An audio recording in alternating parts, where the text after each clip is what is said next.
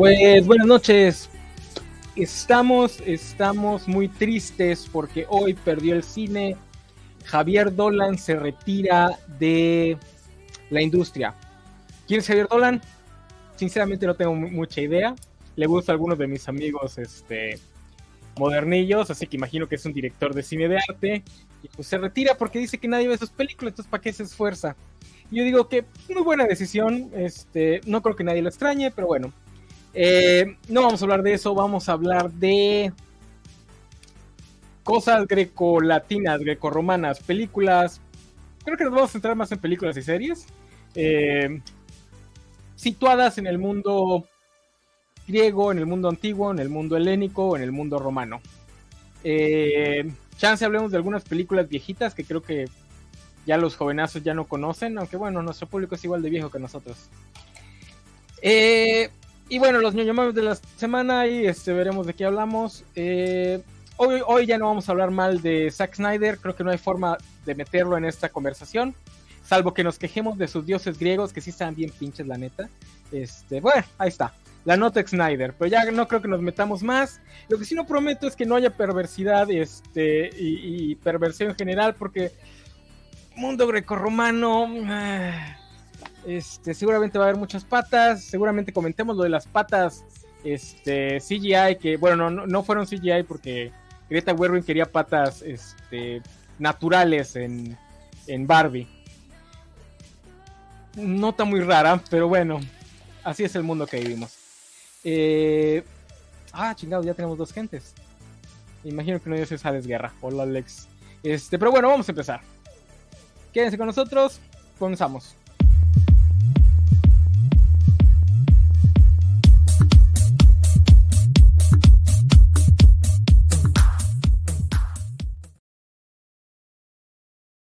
Sí, pues sí, vamos a hablar de historias grecolatinas porque ya llegó julio, julio, el mes que lleva el nombre de mi general Julio César, el segundo o tercer mejor general de la historia, dependiendo de dónde pongamos a Napoleón. El primero, obviamente, es mi general Alejandro Magno. Ese sí, nadie lo discute porque el propio Napoleón, el propio Julio César, lo consideraban el mejor general de la historia. Chance Federico de Prusia le podría pelear, o si nos ponemos más este, cosmopolitas, podemos meter ahí a Gengis Khan. Eh, pero bueno, hablando de gente, gente que se pelea con otras nacionalidades, démosle la bienvenida a Isaac de la Rocha, que nos acabamos de enterar en la covacha que Isaac de la Rocha odia tanto a los argentinos que no tendría ningún problema con madrearse a Ana Taylor Joy. Este, claro, Isaac. Que, claro que no tendría problemas, pesa como 40 kilos esa muchacha, sería una pelea francamente injusta. O, sea. o incluso menos, está bien flaquita. Digo, no sé qué tan alta sea, igual es una garrocha. no, está nada de desaparecer esa mujer. Este, sí, cada vez más delgada, alguien tírale un pan. Eh, pero bueno, para que nos regañe por nuestros comentarios misógenos, aquí tenemos a la buena Sofía. Sofía, buenas tardes. Aquí, ¿cómo es eso de que golpearías a alguien, Isaac? Tú muy mal. ¿Y si ella empezó? Tú no sabes cómo es. Uh, Ah, aquí ya nos dieron otro buen ejemplo de cosas griegas que no es cine. Eh, Kratos de la serie de juegos God of War. Eh, juegos que me gustan mucho, pero que tienen el peor guion que he visto en mi vida. Eh, digo, y de por sí los juegos no tienen, no, nunca se lucen mucho por grandes guiones. Y aún así los de God of War están bien pinches. nos dice Isaías, no hay forma de meter a Snyder, limitarmente está ahí en 300. Muy buen punto, Isaías. igual tampoco quería hablar de perverseo, pero igual me, señaló el vale. Vas a hablar de cosas grecolatinas, enano. Este, es inevitable. Es inevitable como Thanos. Eh, dice Gámez, Sofía, el 90% de la covacha golpearía al enano. Pues sí. Eh, pero antes, antes de entrar en tema, vamos a hablar de, el mame, pues, el mame continuo de este, de esta, de estos meses, que es la taquilla. Eh, Indiana Jones, ahora sí, ahora sí tenemos flops de verdad. Indiana Jones y. Ay, se me olvidó el nombre de la película de las sirenitas. Ruby, no sé qué, Kraken. Kraken contra sirenas. Ese, Ruby Gilman, Teenage Ruby Kraken. Gilman, Teenage Es- Kraken, ajá. Esos dos sí están siendo un- sí están siendo flops de verdad. Este, no nada más en cuestión de cuánto costaron. Eh, creo que eh, la semana la va a cerrar Indiana Jones con 60 millones, que para una película blockbuster sí es poco. Eh, y Ruby Gilman de plano 5 millones nada más se metió, creo que 6 o... subía- ¿Cinco millones? Ahorita te digo, ahorita te digo, aquí ya lo tengo. Ah, ¿dónde chingas está? Elemental, no hard feelings. Ah, no la abrí, pendejo. Pero en, en lo que lo encuentras, yo voy a decir que no se supone que la gente estaba diciendo que esa, esa película iba a arrasar porque sí tenía una sirena de verdad pelirroja. Ah, no, no, no, no, no, sí subió. La taquilla completa de todo el mundo son 15 millones. Ah, Sigue siendo. Pero, pero sigue siendo muy poco. O sea, es- esos sí son flops de verdad. Eh, porque incluso si, si no costó mucho, es muy poco.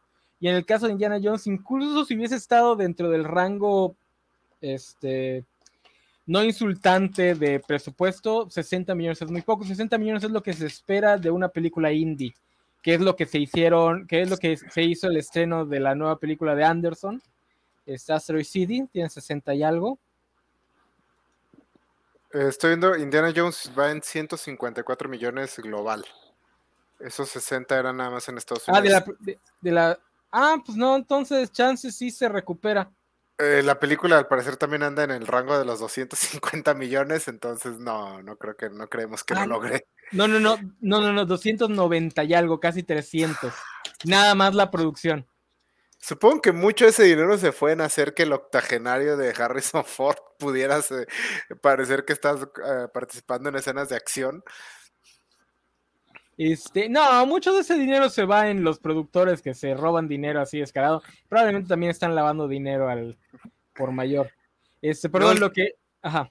El caso este de la chica Kraken, eh, sí está muy cabrón porque sobre todo DreamWorks, estos estudios que producen películas para niños de cierta categoría visual, digamos, eh, es seguro. Porque en mi experiencia los papás pagarían lo que sea porque sus hijos se callen hora y media. Entonces, prácticamente todas las películas les va bien. y 15 millones está bien, bien, bien miserable. Y más porque ya son vacaciones, ¿no? O sea, ya No, casi todavía no. En México, pero en Estados Unidos ya son vacaciones. Mm,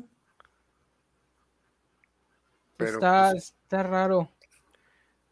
Pero eh, lo que sí es que, pues, al parecer, la gente quiere, hay más gente que quiere ver una sirenita morena que una sirenita pelirroja. Sí, eso sí. Porque si la sirenita de Disney tuviera un presupuesto razonable, le hubiera ido bien. Sí, sí, sí. Que esa es la razón por la que quería tocar este mame que ya hemos tocado más veces. He estado checando la taquilla y la verdad es que la industria lo quiere vender como que hay una crisis de mercado, como si la gente ya no estuviera porque nos quieren vender esa idea de tienes que ir a apoyar el cine. Pero viendo los números de taquilla, porque yo también creía, no, pues después de la pandemia seguramente ya la gente no va tanto al cine como antes. Pero viendo los números que han hecho todas las películas, la gente está yendo mucho al cine. O sea, hemos tenido, o sea, los grandes flops han sido de 300, 400 millones. La Sirenita, Flash, déjame ver cuánto tiene Flash en global. Ah, no, Flash está, va para 300, 247. Este, y así en general, 300 en promedio, estos grandes flops.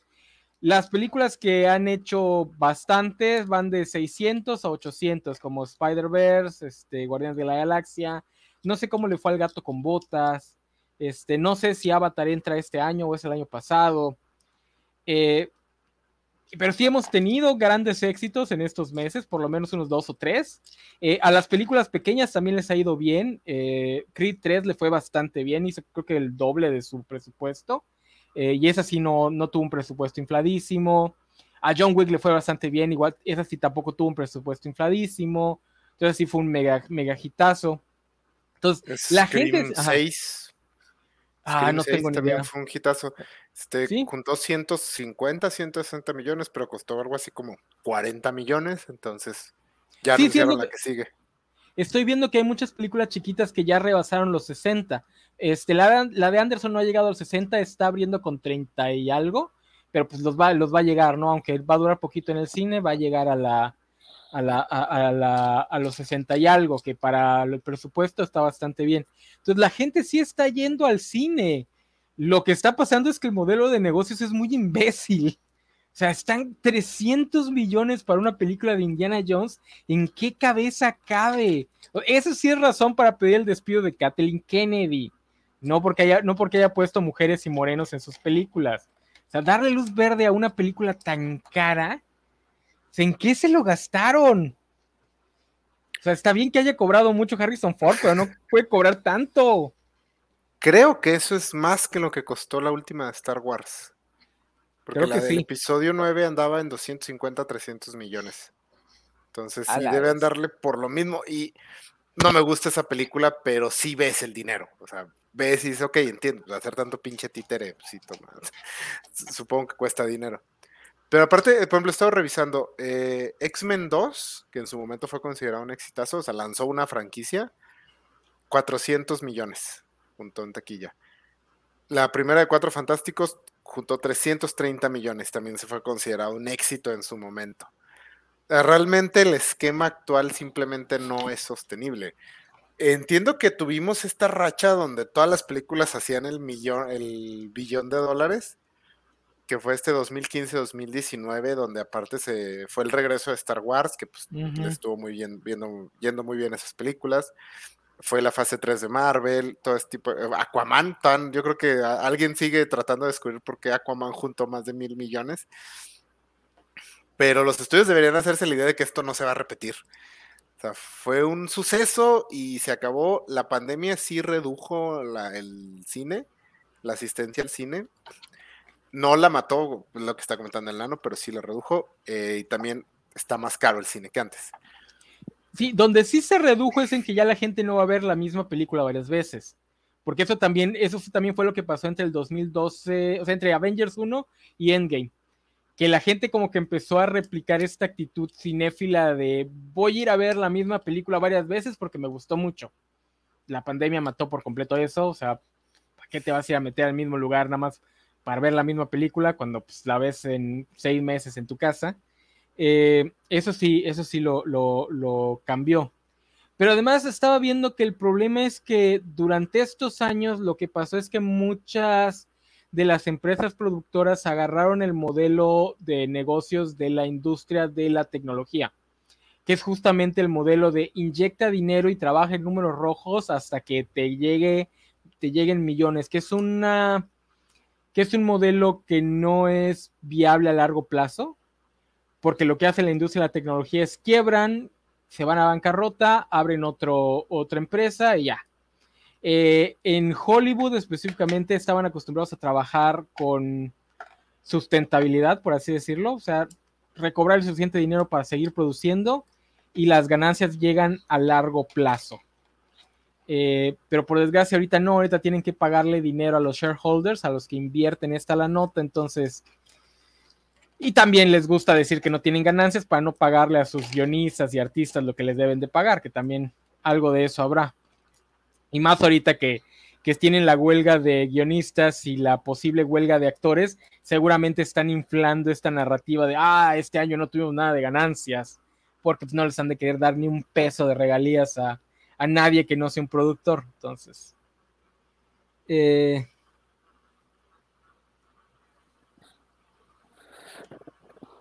este, pues no sé, este, estoy leyendo un comentario. Sofía, ¿no tiene nada que comentar? Pues solamente como adicional a lo que ya comentaron, creo que este también es cuestión de que cuando te avientan, no sé, 5 o 10 películas de blockbusters, pues ya te das como que la tarea de escoger lo que realmente quieres ver, ¿no? O sea, no es como que puedas ir a todo toda la semana. Entonces, creo que sí. Em, yo, yo también pensé en el lavado de dinero, entonces, a menos que quieran seguir lavando dinero, yo creo que sí tienen como que replantearse esto de hacer películas tan caras, pensando que van a redituarles. Y este, pues también, ¿no? De saturar, de saturar el, el mercado, porque pues, o sea, ¿Qué vamos a ver a final de año? O sea, creo que va a salir eh, Dune 2, creo que es la única. Eh, no me acuerdo qué otra va a salir en noviembre, que también estaba yo esperando. Pero ya son muy poquitas películas, entonces así como que tienen todo un año, repártanlas. No, no es necesario que nos ataquen todos en, en, el, en el verano. Y más ahorita que probablemente van a tener problemas en, los dos años que vienen por la, porque se ralentizó la producción. Ahorita que mencionas eso, sí, también es otra cosa. A mí me gustaría, eh, desgraciadamente no tengo el tiempo, de irme a checar esas taquillas históricas y ver cuántos blockbusters había en ese rango de tiempo, porque ahorita sí tenemos, o en junio nada más, cuántos blockbusters metieron, pero en general todo el año ha sido blockbuster tras blockbuster. Entonces también habría que ver, ok, sí, Aquaman hizo un billón en gringo, pues mil millones, este, pero tuvo competencia porque salió en diciembre, o sea, también contra qué compitió, contra pura película navideña y pura película de terror este, y las Oscariables, entonces se chupó toda la taquilla de ese mes.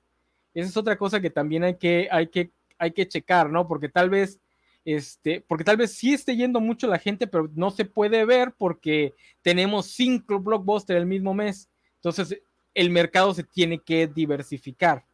Eh, pero bueno, para eso tendríamos que comparar números, que es la única razón por la que me interesa este tema. Me gusta, me gusta comparar números. Y yo ya tengo la experiencia de que el periodismo ñoño es extremadamente anumérico. El periodismo ñoño tiende a no ver estos pequeños detalles, porque, por ejemplo, casi dos décadas pasaron diciendo la estupidez que decía Moore sobre que en los 80 los cómics ya no vendían tanto como en los 60, hasta que alguien llegó a señalarles, dice, sí, güey, pero en los 60 eran cinco cómics y con bullpens de cuatro gatos, en los 80 tenemos como 50 este, editoriales distintas, el mercado se, diversifica. Eh, entonces, el periodismo ñoño tiende a no ver esas pequeñas sutilezas, tiende a irse mucho con lo del top. Dice, ah, es que cómo puede ser posible que el top one de, este año no haya recaudado ni la mitad de lo que hacía una película en los 80. Eh, sí, güey, pero en los 80 era un, era un blockbuster por año. En los 90 eran dos o tres blockbusters por año. Tenías un Armagedón al año y ya. Eso era todo. Tenías a Dante Speak, que era como su competencia, pero era más como Coca versus Pepsi, todos sabían que todos queríamos tomar la, Coca. Para los raritos, pues ahí está la Pepsi que nunca iba a hacer tanto dinero. Así era, así era Dante's Peak comparado con Armageddon. Ese, pero ahorita tienes La Sirenita, tienes Estás confundiendo películas. Pico de Dante competía con Volcán. el otro era Impacto Profundo. Ah, sí, sí, Impacto, profundo. profundo. Ah, Impacto Profundo, Pico de Dante. Era, eran el hermanito Lelo de, de, esa, de esa taquilla. No, y aparte como la, tristemente el periodismo ñoño está muy, muy, muy atorado en la guerra cultural. Eh, por ejemplo, se ignora mucho que La Sirenita recaudó poquito menos dinero que Spider-Verse. Sí. O sea, la sirenita que fue, o sea, que, han promocionado como este fracaso que le costó el empleo a personas y a, la CEO de diversidad, o no sé, tiene un título bien extraño esa chava. Este, pero tú ves y pues no, o sea, no fue poca gente a verla pero ocupaban que fuera toda la gente a verla dos veces para que esa película ganara dinero. En taquilla, sí. Ah, lo de los CEOs, para los que no sepan el chisme, todas las empresas despidieron o removieron a sus CEOs de diversidad. Todas. No nada más Disney. Y en un span de dos semanas, o sea, en dos semanas las cortaron a todas y la mayoría eran mujeres, este, de color. la única empresa que no removió la, la función simplemente puso un nombre. No sé si un nombre blanco, un nombre de color, pero removió a la mujer y puso un nombre. Entonces, fue más que. Seamos honestos, CEO de diversidad suena uno de esos puestos que, al, que el CEO CEO inventó porque escuchó que sus hijas, nietas estaban hablando de diversidad y dijo, ajá, es lo que les gusta a los chavos. porque si alguna vez han trabajado en una empresa grande, sí existen así como que el gerente de buen ambiente laboral. Así que, ¿qué? ¿Y qué haces? Y eventualmente alguien se da cuenta que no hace nada y lo corren. O sea, pero sí, sí son esos puestos que dices, mm, a gerente de acentos sin importancia. Sí, sí, sí, te ubico. Pues sí, lo removieron todos a finales de junio para dejar más en claro que una vez se termina junio se guarda el arco iris. Este.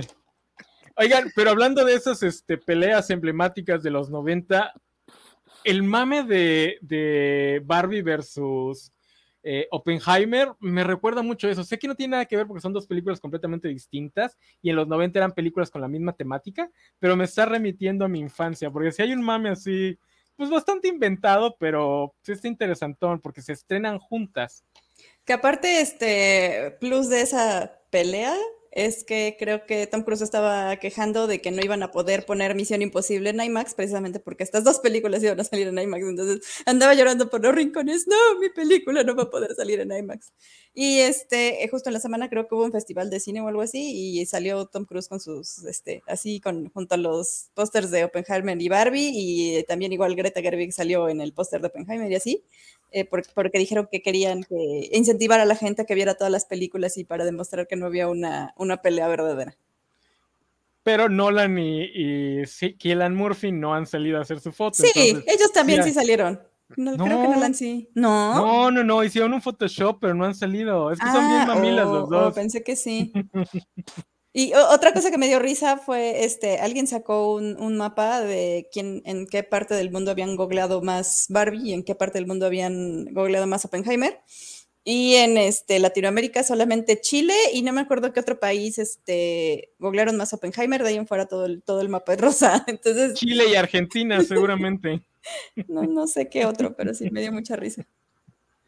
Este, ese mame está bien chingón, está bien chingón, porque entiendo por qué estrenarlas juntas, o sea, a primera instancia suena como contraprogramación inteligente, excepto que el hecho de que Barbie está dirigida por una directora ganadora del Oscar y que hay la posibilidad de que Barbie sea una obra maestra que nos va a cambiar la vida. Entonces sí, eh, porque sí, o sea, no, nadie sabe qué esperar de Barbie. Y realmente podría ser una obra más. O sea, el próximo año, cuando los Oscars anuncien que Barbie está nominada. Eh, tan así que ya están buscando cómo odiar a Greta Gerwin para. Este, pues ya sacaron que la, nota que dejó impactado a todo el mundo. Mattel está pensando en hacer otras películas de sus IPs. Impactante, lo sé, nadie se lo veía venir. Este, para decir, no, eso es lo que va a traer Barbie si sale, si gana mucho dinero en taquilla. Y güey, ya hay película de Tetris y todo el mundo me dice que está bien buena. Hay una película de Flaming Hot de los chetos. Mm, hay... serie, creo. Ah, no sé, nada más sé que sí. pero sí, sí existe. No, aparte, Barbie tiene, ¿qué? ¿37 películas animadas? Sí, Y, creo que hay que verlas todas para entenderlo. Y hay varias temporadas de una serie animada de Max Steel. O sea, no, no, no nos pongamos dignas ahorita. Y, no olviden Barbie de Dreamhouse, la mejor película, digo, la mejor serie de, de Barbie en, la, en las últimas épocas.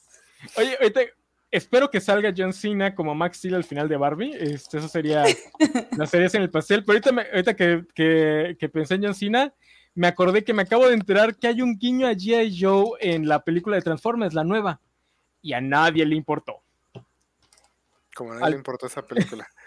No, pero algo que me, que sí, bueno, el, mame de Barbie Oppenheimer está, está muy divertido, pero algo que me encanta es que está tan en buen plan el mame. O sea, después de ver cómo se pone feo de verdad el tal contra tal, o sea, después de años de estar aguantando a Marvel contra DC y que haya amenazas de muerte y todo, este mame está tan. Tan ameno, tan divertido, que, digo, ah, ¿por qué no todos son así? No, y ya está, digo, si no fuera tan codo, sí me gustaría ir a ver las dos películas juntas, pero la neta, pasar casi seis horas sentada en el cine, mis nalgas ya no aguantan. Pero sí estaría padre el, double feature. Ahora, no sé cuál entra a ver primero, porque dicen que Oppenheimer está muy pesada y sales deprimido, entonces entras a ver primero Oppenheimer para después este, alegrarte con Barbie o viceversa, dependiendo, digo, a nosotros que nos gusta las historias tristes y inhumanas, probablemente haríamos primero Barbie y luego Oppenheimer. Este, pero sí, no, y, los memes donde ya están mezclando las cosas, donde agarran la cita de soy el destructor de mundos, pero la cambian con letras de Barbie Girl. o ahorita en California hubo un, la cosa esta donde revelan el género del bebé, entonces se ve una nube de humo rosa y dice, ah, ching, ya se, ya se puso este, al tiro la, la promoción de, de, Barbie. Cuando empezaron a decir, cuando apareció la casa en Malibu de, Barbie, y empezaron a decir, uy, si, si este Oppenheimer se pusiera al tiro, podría ser la cosa más graciosa del mundo.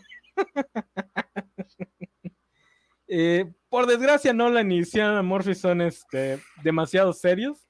Pues estaría chido que también le entraran al desmadre. Porque Greta Gerwin y, Margot Robbie, y especialmente este Ryan Gosling, que creo que esta película va a hacer que Ryan Gosling me deje de caer gordo. Pero bueno, vamos a empezar con el tema. Este, hablando de Ryan Gosling, voy a recordar algo que ya dije, pero me gusta recordarlo cada que puedo.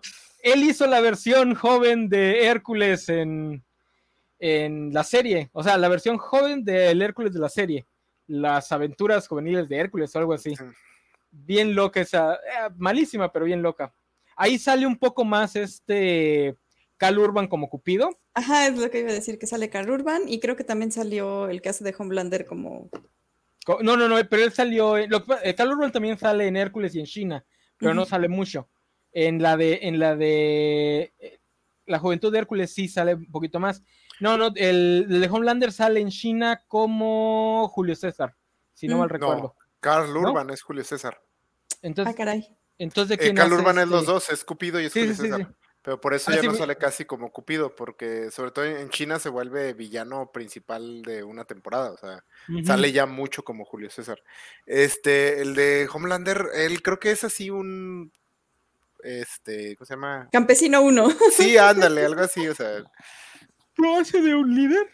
¿No es Vercingetorix? No, creo que sí sale así como de segundo. También sale poco. Sí, porque Julio César es Carl Urban también. Oye, aquí Alejandro Guerra nos dice: Greta Gerwin podría escribir el drama real de crear el arma definitiva que acabaría con la humanidad, pero Nolan nunca podrá escribir un comercial de muñeca más vendida del mundo. Eso es muy cierto, porque Nolan cuando tiene que hablar de sentimientos, se nota que es un robot. Descubrimos Entonces, que es la sí. mejor inteligencia artificial. Sí, sí, sí. Eh, él es la AI original. Entonces, eso es, eso es muy cierto.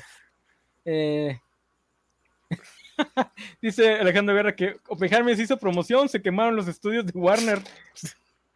Este, muy ondenoso esa, e, ese incendio. Eh, si alguien lo escribiera en una historia, dirían que está demasiado caricaturizado. Dice: Homelander era el hijo de Abraham, que no aparece en la Biblia. ¿En China? Bueno, China se puso rara, ¿eh? Sí, sí, sí. sí, pero... sí China se puso rara de madre. Sí, sí, sí, sí, sí. Porque sí sale Dios, Dios, ¿no? En China. No, el Dios es lo que estoy tratando de recordar. El Dios hebreo por... no creo que salga.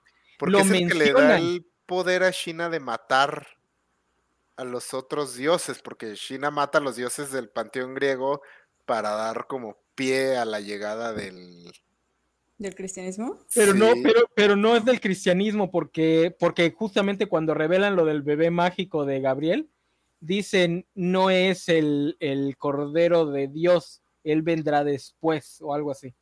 Este, por cierto, no recordaba que Kratos era una versión femenina de China. Este, China lo hizo primero eso de matar dioses a diestra y siniestra. Este, pero bueno, ya estamos hablando del tema que son historias ambientadas en la Grecia antigua, que en ese caso es una Grecia antigua mmm, no muy históricamente correcta. Eh, porque no, no tiene nada histórico esa serie, pero qué buenas eran. Lástima que Kevin Sorbo se volviera un republicano ultracristiano nacionalista. Kevin pero Sorbo bueno, es Hércules, ¿verdad? El que era Hércules. Hércules sí. Que Hércules estaba chida, pero China era la no. buena, buena serie. Sí, sí. De hecho, creo que duró más, ¿no? China.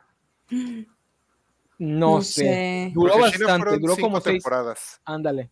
Pero, Cinco, yo me acuerdo temporadas. que era bien icónica la China porque era así bien parte madres y todo, y además era bien calenturienta, y además se quería besuquear a Gabriel, entonces era muy progresa esa serie para sus sí, épocas. Por, sí, sí, sí, pero de hecho no les permitieron la relación así, digamos, descarada entre China y Gabriel.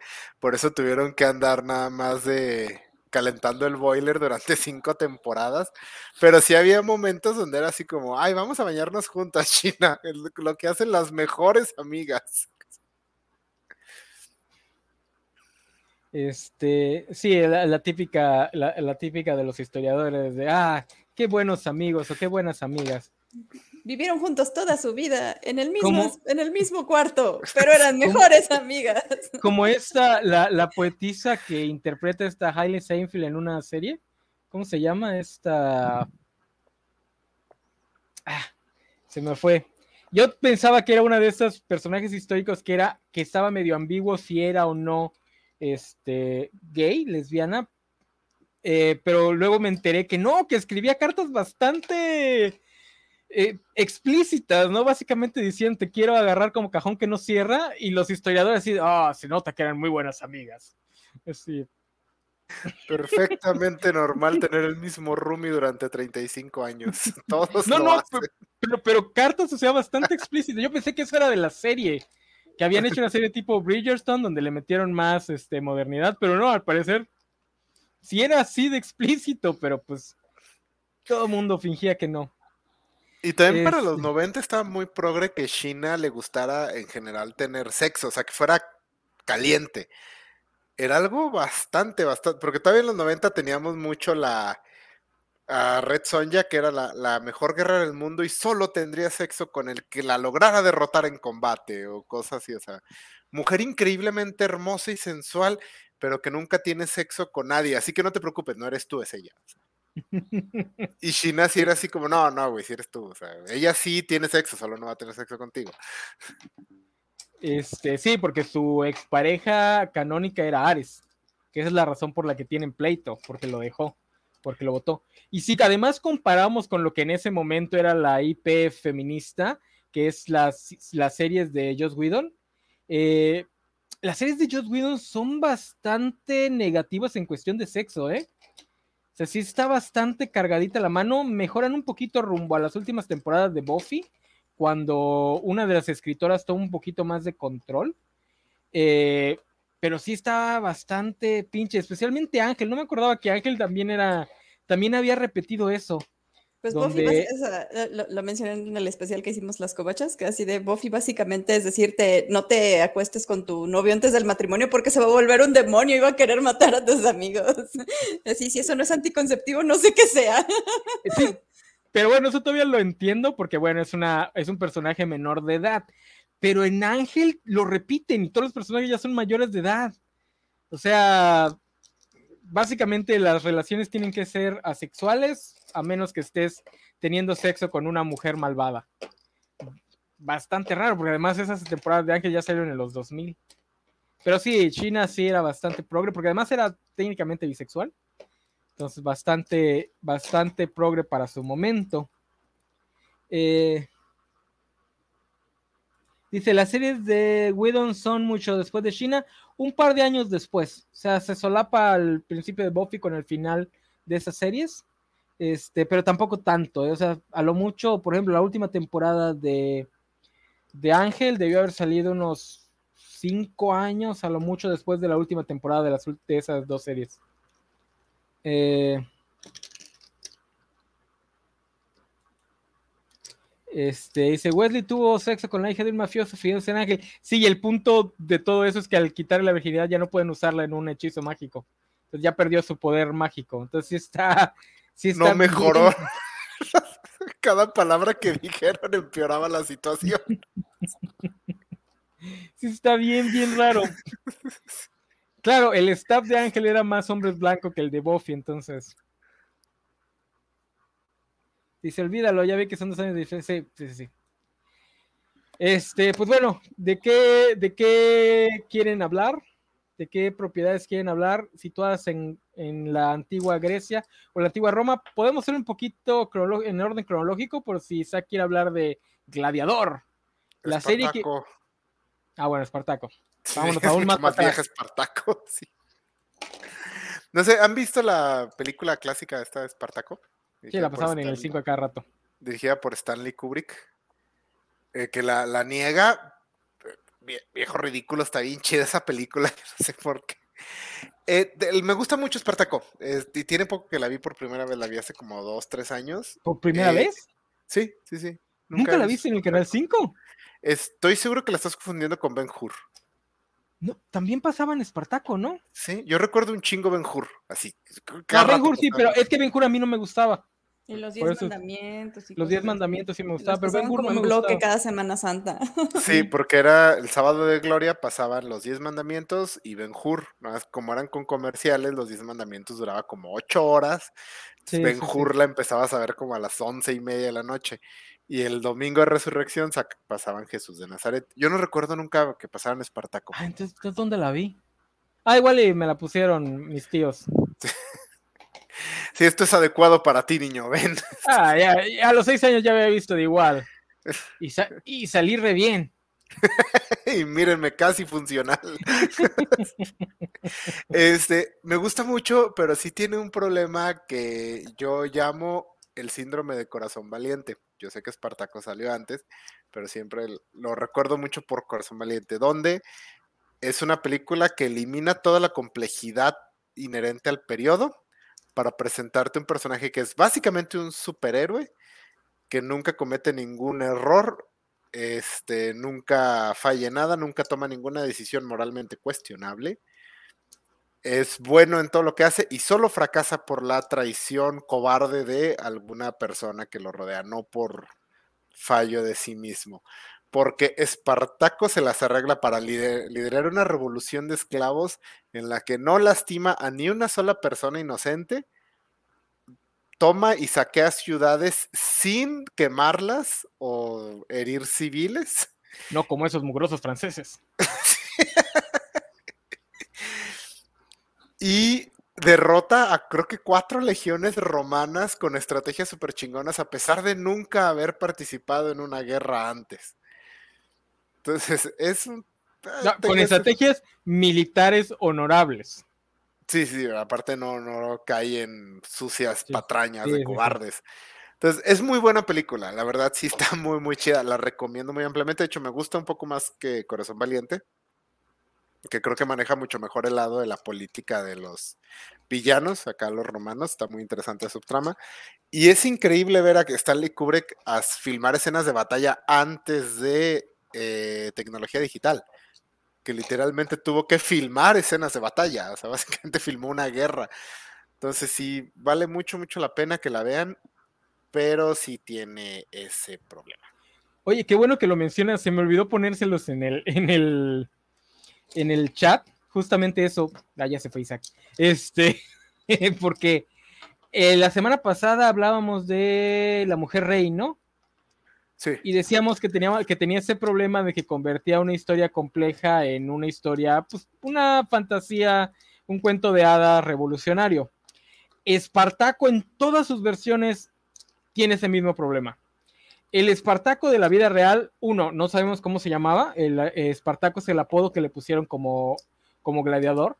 Eh, no estamos seguros de dónde era. Probablemente era de Dacia, porque en eso los romanos eran muy buenos. Eh, o sea, eran buenos burócratas. Eh, perdón, de Tracia, de donde se supone que es el Espartaco, esta figura mitológica llamada Espartaco. Eh, pero más importante, en ningún momento fue un luchador social que quisiera luchar por la libertad y contra la esclavitud. Espartaco o su ejército en varios momentos tomaron este, prisioneros y los vendieron como esclavos, porque pues necesitaban dinero. Eh, entonces, toda esta idea de que tenemos de Espartaco como este luchador por la libertad es un invento de, no, no de la más media porque es mucho más antiguo, pero es un invento de eh, la cultura popular que nos gusta tomar estas figuras históricas y pues meterlas en, nuestros, en nuestras guerras culturales. Eh, a mí me gusta mucho la historia de Espartaco. Ahorita que me, ya me pusiste en duda de, siquiera si he visto la película, igual y no la he visto. Ya estoy dudando. Eh, pero la que sí, la que sí vi fue la, la serie de Espartaco, que pues, tampoco intentaba ser absolutamente en nada histórica. Pero pues es la misma historia, ¿no? O sea, Espartaco es este, este luchador social que quiere liberar al pueblo de las garras de Roma. En la vida real lo único, lo único que querían es escaparse.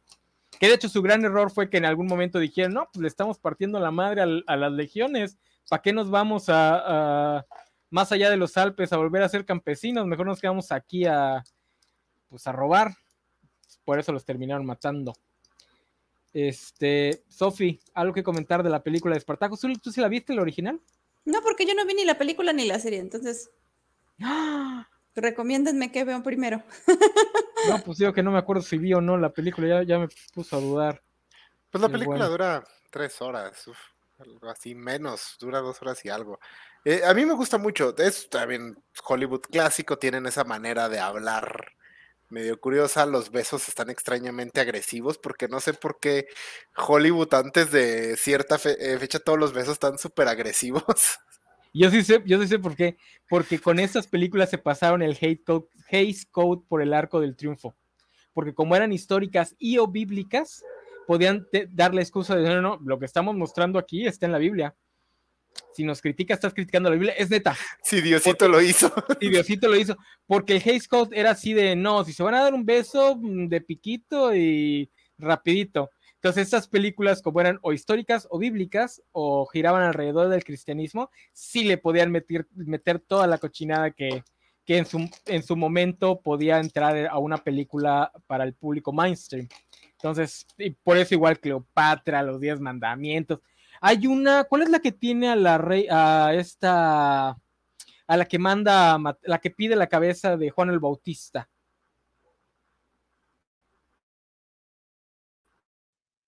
No sé. No me acuerdo. ¿Salomé? Es los Diez Mandamientos, no, es de Cristo. Porque la escena donde aparece Salo, no, no, no sé. Bueno, es el personaje que está con Herodes y pide la cabeza de Juan el Bautista, pero se supone que es una bail en algún momento baila en la película. Entonces sí es una escena así, digo, para el momento, yo que la vi de niño. Este, igual la de la de Jason y los Argonautas, igual tiene una, una escena así. Se ponían por cierto, calentar- Ajá. Ajá, a- ahora que dijiste Jason y los Argonautas, esa película sí la vi, la primera versión y está muy chida. Está muy chido. Y la, la- la- el remake que hicieron en el 2000 no sé qué, no, no está chido. No, no la ¿Hicieron un remake de Jason de Jason y los Argonautas? Sí. Ah, madre, lo, lo borré por completo de mi memoria porque ni idea. Si era no, Salomé, ya ven como si era Salomé. ¿Sí eso, eh? Con eso dice Jorge Sánchez. yo le creo porque yo también recuerdo que era Salomé. Este, ahora canten la canción de, de este- del papá de todos los millennials. Salomé. Eh, Rey de Reyes, sí, gracias Luis Juárez. Sí, tiene una escena de Salomé sí.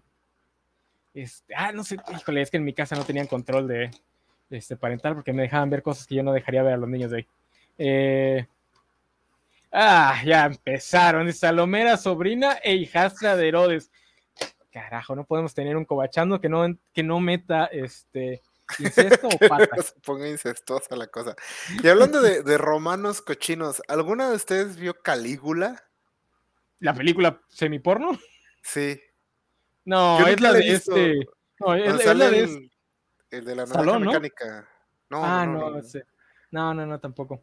Es que bueno, yo he escuchado tanto de ella, pero nunca la he visto, así que es prácticamente porno gore, pues porno gore. Sí. Pero no, nunca, nunca la vi. Dije, "Uy, a lo mejor alguien la vio. Seguramente para los estándares de hoy es un capítulo cualquiera de Game of Thrones, pero en su momento sí era así de... La- porque creo que en la loca historia del mundo, una de las escenas es parodia de una de las escenas de Calígula. ¿No han visto la loca historia del mundo? No. Se los dejo de tarea. Este, no, nunca la he visto. Sí, pues es que eran las historias donde podían meter todas las cochinadas que, que quisieran y no este, que no los regañaran. No, Aparte Calígula era, no, era italiana y salió como parte de este, como ola de películas italianas que te hacían, te impactaban y te hacían vomitar. Así, sea, salió junto con la de Salo. Salo, sí. Ah, la Y original. Sí, como toda esa ola de películas. Entonces, sí dicen que está muy, muy, muy pasada de lanza. Aunque nadie parece decirte que es buena. O sea, solo es así como. Si te gusta la cochinada, pues ahí hay un chingo, pero no es una buena película. Pues es italiana. Y no era Sergio Leone. Eh, dice que hay una edición semiporno y otra hardcore. Ah, mira, como las películas del santo. Solo una película del Solo Santo. una es película del santo fue así, sí, sí, solo una. Y nada más eran toples. No, no, no. Tampoco era cochinada y perverseo. Este, pero bueno, Sofi, entonces no has visto ninguna de Espartaco, pues ahí ve. Pues ve No, la les película, nada más, nada más son tres horas. La serie son tres temporadas. Entonces, tres temporadas más una miniserie de cuatro capítulos. Sí, está mucho más largo. Aparte por lo que vi, también es de esas series que tienen puro degenere y que sale mucha gente encuerada. Eh, les decía Sí. como atrás de cámara que lo único que sabía de esa serie es que sale Lucy Lawless y creo que sale Topless. Sí. O encuerada, ya no sé. No, solo, creo que solo Top. Es la que menos sale desnuda. A las otras actrices sí las desnudaban en cualquier, este, para cualquier este, escena. Eh, no, está, está buena. O sea, si les gustó 300, eh, Spartaco, la serie está buena. A mí me sigue doliendo que no se haya establecido ese género estilístico para un revival de historias grecorromanas, porque es el género que le queda bien. Yo he visto historiadores aplaudirlas, aunque no son históricamente correctas. He visto aplaudirlas porque dicen justamente ayuda a quitarnos esta idea de que el mundo grecorratino era limpiecito y todo blanco y la fregada. No, era un degenere, eran violentos, eran sucios, este. Que bueno, creo que también ese fue el chiste de Roma, ¿no? Yo, yo no he visto Roma. No, y aparte, este, les gustaban los chavitos y así. Además, sí, Sí. es. No, de, habla Sofía. va Sofía. Ajá, no, pues que Roma fue como antes, antes de que existiera Game of Thrones estaba Roma. Entonces, este, está como al mismo nivel. Yo creo que incluso está un poquito más, no porque este, que Game of Thrones, porque yo me acuerdo que las veía, las veía con mis papás. Ya estaba yo grande y aún así de repente había escenas que era así como de, vamos a adelantarle mejor porque tiene, si tiene partes bien hardcore. Entonces, este, pero a, a mí me gusta mucho porque, o sea, yo me acuerdo que eh, es, es la historia de, ahora sí que es como en la parte histórica de, de Julio César, eh, Antonio, y ¿cómo sé que el Octavio es el que sigue? El sucesor de Julio César, sí. Ajá, El primer emperador, Es- sí, ajá. Octavio. sí, eh, es como eh, cómo llega César, luego este, la, la onda con Marco Antonio y luego la onda con Octavio. Desafortunadamente, pues la cancelan porque, bueno, ya no sé si desafortunadamente, porque siento que si lo hubieran extendido un poquito más hubiera como que perdido el encanto. Y este, pues, ajá. eh, obviamente, pues no es históricamente correcta, eh, es como más dramática y también de la, la historia de estos dos este, soldados que son Tito Pulo y, ay, no me acuerdo cómo se llama el otro. No es Brutus. No, sí. Sí, es algo así, ¿no? no, no es Brutus. Al rato me acuerdo cómo se llama. Ah. Que es este, de hecho, Ian, ay, no, no, es- no es Ian. Es el, ese es el que sale de doctor en Grey's Anatomy. Mm. Y este, y está muy bueno, o sea, te- tiene mucha trama política, mucho drama, este, hay degenere, entonces, este, si, si les gusta el degenere tipo HBO, este, échale un ojo, debe estar en, en HBO Max. Está muy padre. A mí sí, sí me gusta bastante Roma, pero sí, el, sí sufrió, o sea, que era una serie muy cara que no tuvo el éxito de Game of Thrones. O sea, tal vez hay una versión del, en el multiverso donde Roma salió después de Game of Thrones y tuvo el presupuesto para lo que quería hacer. Porque por un lado la cancelaron, entonces la segunda mitad de la segunda temporada va a madres. O sea, la primera temporada es muy, muy buena, pero la, la segunda temporada en 10 capítulos te cuenta todo lo del... Cuando empieza la temporada este Augustus, sí es- ah, no, Octavio. Octavio tiene como 13 años y para el final de la temporada es emperador de Roma, entonces es- va rápido, va rápido, brincos de tiempo y tiene eso de que Vamos, sí, será la batalla más épica de todos los tiempos. Corte, ay, estuvo bien cabrona la batalla, ¿no? Y sí Y- te agüitas, sobre todo yo de morrillo, sí, o sea, no de morrillo, cuando la vi así como que, ah, se van a dar bien duro y, ah, ok, bueno, pasa. No, ya no éramos morrillos, Isaac, porque yo me acuerdo que tenía yo como 18, yo me acuerdo que sí, o 17 Ah, por lo menos. Este, y aparte creo que también sufre del, del problema justo porque la cancelaron como que el final se siente muy... uh, Sí, sí, sí, vas. ¿En qué acaba? es así como de, de, ¿esto qué es? ¿Es un final feliz o uno triste? Es un final y ya, así se siente el final. ¿En- Se acaba cuando cierra? Octavio se corona emperador. Cuando. Después de que derrota este a Antonio y a Cleopatra. Sí, son Antonio y Cleopatra ¿no? los que hacen la Sí. alianza. Los derrota y ya regresa a Roma siendo emperador absoluto de todo. Porque, de hecho, tío, la segunda temporada cubre lo que. Porque al final de la primera asesinan a Julio César. Entonces, la segunda temporada lidia con todo el desmadre después de Julio César, el triunvirato, El segundo. el- ¿Es el segundo triunvirato? ¿No es el primero? Sí, Octavio, no, el primero es Julio César, Craso y Pompeyo. El el segundo, es Antonio, Octavio y Lapidus o algo así. Entonces son el segundo triunvirato, el, la guerra entre los otros dos del triunvirato Ujú. y luego la, todo el desmadre con Cleopatra, la división de Roma. O sea, es muchísimo historia lo que cubren en 10 episodios. ¿Quién hace de Cleopatra? No sé, pero No es- es una bastante mala representación de Cleopatra, creo yo. No es famosa. O sea, no se hizo famosa. Porque muchos de Roma saltaron a Game of Thrones, ¿no? Sí, sí salen varios ahí. De hecho, la, la esposa del. ¿Cómo se llama? Ay, la esposa del que no me acuerdo cómo se llama el. El, el soldado es la. Ajá. La, la, la, la, la. Ajá, la mamá de las víboras. Sí, sí, sí. Ah, sí, es ella.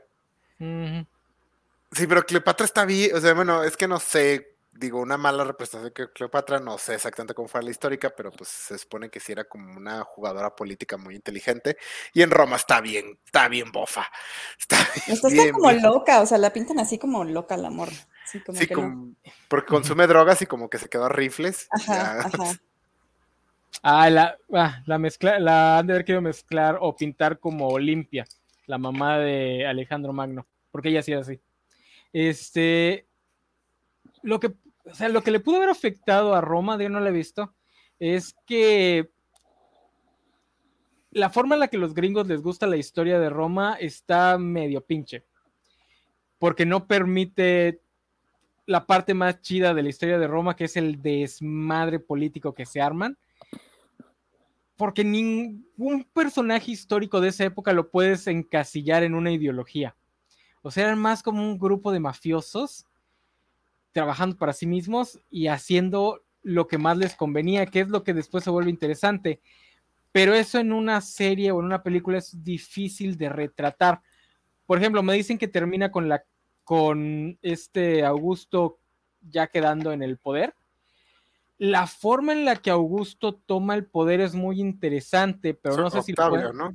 Digo, perdón, o sea, sí, Octavio, pues se cambia el nombre. Cuando se cambia el nombre a Augusto Ah, es cuando ya queda como, como, Emperador. cu- se le considera como el primer emperador, pero lo interesante es que él nunca fue un emperador, ese título nunca existió, sino hasta ya muy, muy rumbo al final del imperio, de la caída de Roma, muy cercano a la caída de Roma. Lo que Octavio hace es juntar un montón de oficinas públicas en su persona y además quedarse con el dinero de Egipto, lo que le hace el hombre más rico del mundo. Entonces, técnicamente él nunca fue absolutamente nada en el organigrama del imperio, pero era la persona más importante. Entonces, es, bueno, a mí se me hace muy interesante porque lo que crea esta figura hereditaria es el hecho de que Augusto va a vivir muchos años. Entonces, para cuando se muere, ya todo el mundo se había acostumbrado a que existiera un güey que ponía en orden este, Roma, que lo salvaba de las guerras civiles que ya eran cosa de, de cada día. Entonces, por eso es que aceptan que se herede, porque ni siquiera, ni siquiera es una figura per se. O sea, no es como un presidente, o sea, no existía el. No, ni siquiera le ponían nombre, le llamaban el. Augusto se llamaba a sí mismo el, el primus, pues algo así que era como el primer ciudadano. Entonces, cuando se muere y lo, y lo, cuando empieza a pensar a quién se lo va a pasar, pasa todas sus oficinas hacia Tiberio. Entonces, así es como empieza el imperio romano per se. Como un güey que tiene mucho poder y le hereda el poder a otra persona y esa persona se lo hereda de otro y se, se lo hereda de otro, se lo hereda de otro. Por eso es que se queda el nombre, eh, el nombre que se le da es César, porque es básicamente es el, perdón, el nombre original era Augusto, porque es básicamente, pues le está pasando los poderes de se están pasando los poderes de Augusto uno a otro. Entonces eso es muy interesante, pero no sé cómo lo pueden retratar en una, en una película, en una serie, sin caer en el pues facilón de, ah, pues ya quedó como emperador, porque pues visualmente es más fácil de, narrar. Creo que Roma hizo bastante buen trabajo en presentarlo este, a moral del periodo. O sea, en general no hay. y creo que funciona porque esto lo ves desde el punto de vista de estos dos soldados de bajo rango que andan ahí metidos en medio y siendo empujados por las olas de la historia, pero no son los protagonistas. Entonces creo que hizo muy buen trabajo. Realmente yo creo que donde la serie se tropieza es justamente que le faltó tiempo y le faltó dinero Y Cleopatra, Cleopatra les quedó chafísima, pero este, en general creo que sí las intenciones sí estaban en el lugar correcto. El Octavio, por ejemplo, sí está muy interesante cómo manipula todo a los veteranos de la guerra de César para hacerse con el poder y todo. Sí lo presentan muy bien, entonces es una buena serie, pero sí, tal vez le hubiera convenido salir después de Game of Thrones. De Game of Thrones. Sí. Este. Pero bueno, pasemos, regresemos. ¿Quién es Lucio Moreno, Sofi? Ah, es el nombre del otro soldado que no me ah, acordaba. Ah, ok, ok. Ah, una cosa. Sí, una cosa que me gusta mucho de Roma es en el primer episodio hay una escena de batalla chiquita, chiquita, pero presentan eh, históricamente cómo peleaban los romanos y por qué eran tan eh, eficientes. Entonces sí presentan cómo están así en formación y con sus escudos y, tirando cuchilladas y luego cada X tiempo sonaba un silbato y el que estaba hasta adelante se, pasaba para atrás y luego pasaba una persona más adelante. Entonces el que estaba siempre peleando había descansado, creo que eran filas de seis hombres y había descansado seis minutos. Entonces siempre estaba como más fresco. Es también visualmente poco interesante, entiendo por qué muchas películas no lo hacen, pero es un dato bien, porque si te, deja claro por qué eran una maquinaria militar tan arrolladora. Sí, en la realidad los grandes ejércitos no peleaban con grandes proezas este, heroicas. Peleaban porque estaban bien entrenados, bien armados, porque peleaban como una unidad. Porque también otra cosa que tenían los romanos es que peleaban contra ejércitos de leva. O sea, imagínense soldados entrenados peleando contra campesinos. Y soldados entrenados que saben pelear como una unidad.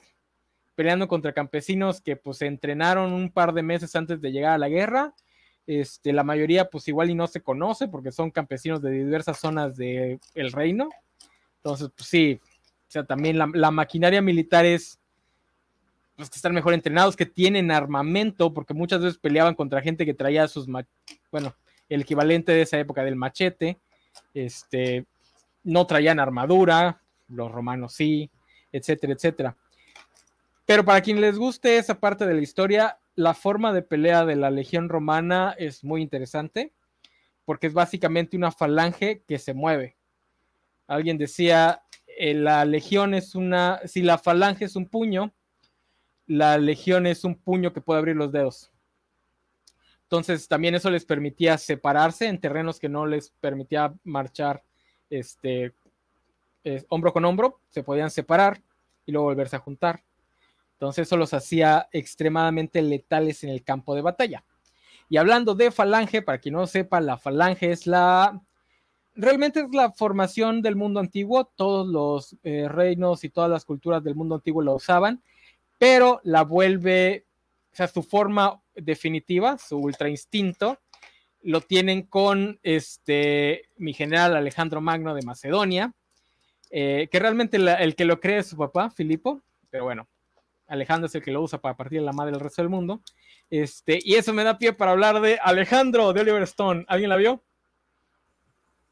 sí yo sigo diciendo que a mí no me pareció tan mala, pero sí se me hizo muy larga. O sea, sí fue así como de, ¡ay, ya, por favor! sí, no es tan mala. Oliver Stone sabe lo que hace, es un buen director, pero dura y dura y, te, te y, vas y regresas y la pinche película sigue y sigue y sigue. Lo único que sí me acuerdo que me llamó mucho la... Que sí me llamó mucho la atención de esa película fue que este Alejandro se besuqueaba con su con Jared Leto, cuyo nombre no recuerdo cuál era su personaje. Es Efesión. Ah, entonces dije yo, no, sí. Muy bien ahí.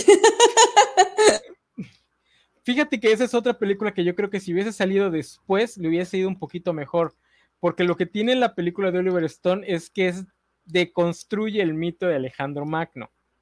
Todavía para esa época Alejandro, digo, ya en la academia y, y ya está un poquito deconstruido, pero todavía en la mentalidad colectiva todavía tenían esta figura de Alejandro Magno como el guerrero perfecto, impoluto, que llevó la civilización hasta el río Indos, eh, cuando en realidad ah, mi gran general Alejandro Magno era un ebrio que desde niño le decían que era el hijo de Zeus, entonces, pues, ¿cómo no iba a crecer para creer que el mundo entero era su juguete? Y pues cuando se vuelve rey de reyes, pierde por completo la cabeza y se lleva a su ejército. Literalmente lo lleva 10 años guerreando sin ninguna motivación más que su gloria personal. O sea, la película muestra exactamente eso. O sea, no hubo ninguna razón de ser de esa campaña militar, más allá que Alejandro Magno se le metió la idea de que quería llegar al otro lado del mundo, porque ya sabían que había un mar que sería el Pacífico, no sabían que era el Pacífico, pero ya sabían que había un mar de ese lado del mundo, y Alejandro quería conquistar todo de Macedonia hasta llegar allá. Entonces la película lo muestra, o sea, no es una campaña gloriosa, digo, si Alejandro Magno era un gran general, eh, y además estaba rodeado de los mejores generales de su época, eh, que eso también ayuda mucho, eh, pero su campaña no tuvo ningún valor más allá de básicamente dejar a todos sus generales como gobernantes de todo el mundo occidental. Eh, ¿Qué pasaron los siguientes 50 años peleándose entre, ellos? Entre ellos, sí, sí, sí. Digo, también es parte del alur de Alejandro Magno, que tienes a estos generales que una vez que ya no está Alejandro, son los mejores generales del mundo, al punto de que solo pueden pelearse entre ellos.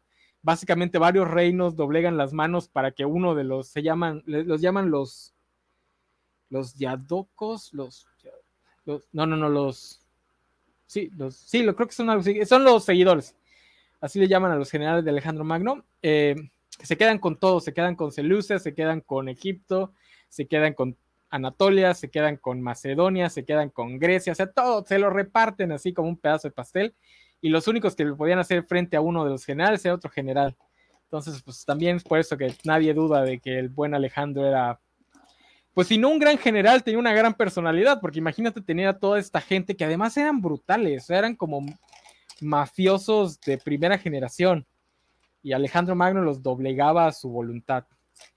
Que eso es algo que sí se ve en la película, porque yo creo que, que Colin Farrell sí la hace bien como Alejandro. A mí sí me vende que sea una persona que pueda convencer a otros soquetes de irse a guerrear durante 10 años.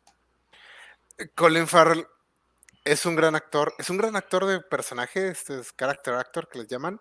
Pero. Eh, eh, severo error de caracterización. De maquillaje. Ese güero de, sí, fatal, fatal, fatal. se ve rarísimo. No sé si tenía la edad, pero se ve muy grande. O sea, Alejandro Magno debió haber sido un chavito. Sí, porque entiendo que el güero lo quieren hacer como para hacerlo más joven. Y, y, aparte tienen esta relación incestuosa con su mamá y se nota mucho que Angelina Jolie iba con él en la primaria, entonces sí hubo errores ahí de casting y la caracterización está horrible. Angelina Jolie es una gran Olimpia. O sea, el personaje histórico sí te lo imaginas como ella. Y toda la cochinada y el perverseo ahí sí le bajaron. O sea, Olimpia, la mamá de Alejandro Magno, era. Una vez llegó a una fiesta de la, de la élite macedonia entrando como Britney Spears en I'm a Slave for You, con una chingada víbora en los hombros. O sea, eh, por eso me gusta tanto la figura de Alejandro Magno, porque sus dos papás, este, su papá y su mamá, eran dos personas que si no hubiese existido Alejandro Magno serían los macedonios más importantes en los libros de historia. O sea, tenían unas personalidades over the top.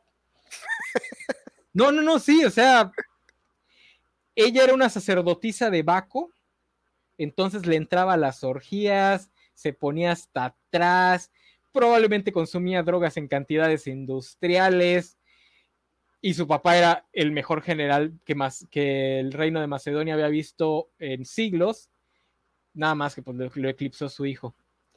Entonces sí. Dice, nunca pensé que Cobachando se convirtiera en el punto medio entre TV Notas, TV UNAM y The History Channel. Uy, espérate que llegue el programa de OVNIs para, para octubre, papá. De que les digo que la, para este punto somos más históricamente correctos que el History Channel también. O sea, no así con eso, eh, eso, sí. Este. No, algo que sí le reconozco mucho a Alexander es la, la batalla. La batalla de. Ah, Gargamela. Gaugamela, sí, la contra Darío. Contra Darío. o dices la que tiene elefantes. No, no, no, la primera. Ah, Ah, la de la de los elefantes es bastante buena, pero no, la de Gaugamela Sí. está impresionante y creo que sí es de las mejores batallas que se ha visto en el cine. Le quedó súper chingona esa secuencia. Que por cierto, Oliver Stone está vivo. Yo creí que ya se había muerto. Sí, O porque sea, hace tú siempre que dejas de escuchar de alguien un rato crees que se murió. Sí, si no lo, si no lo si no está en mi campo visual, está muerto. Este, no, pues pensé que ya estaba grande y como pues ya nadie hablaba de él. Este, no, pues salió a quejarse de John Wick.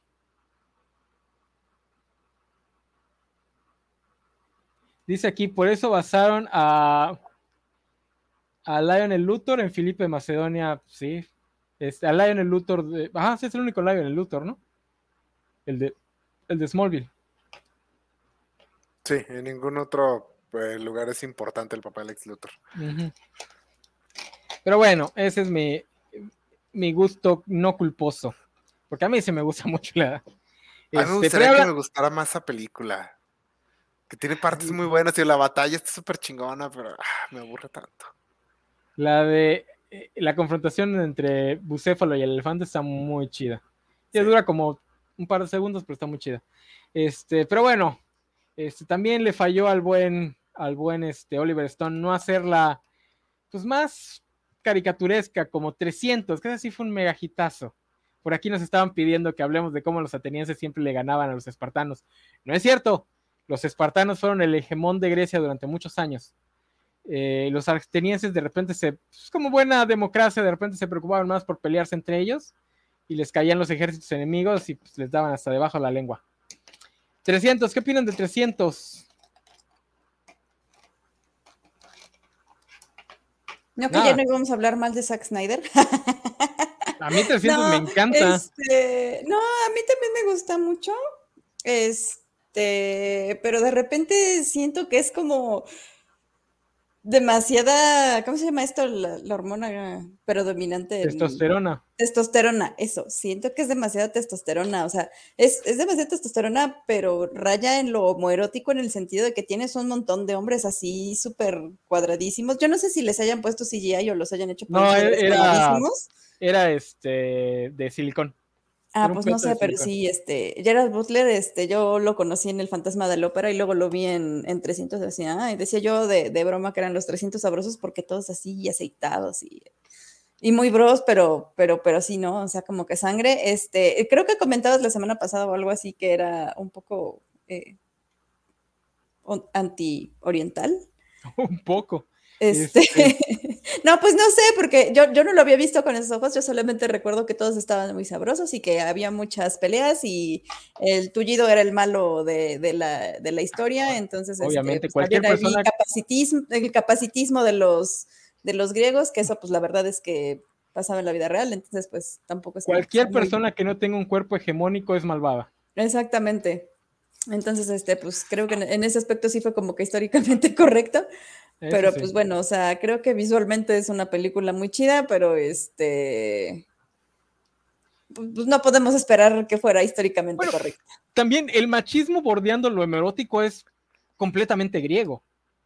O sea, más griego no puede haber algo que sea tan machista que da la vuelta y se vuelve gay. Sea, estoy tan, tan, tan macho y tan machista que no quiero mujeres en esto. O sea, solo- yo y mis compas aceitados y semidesnudos. Eso es de hombres.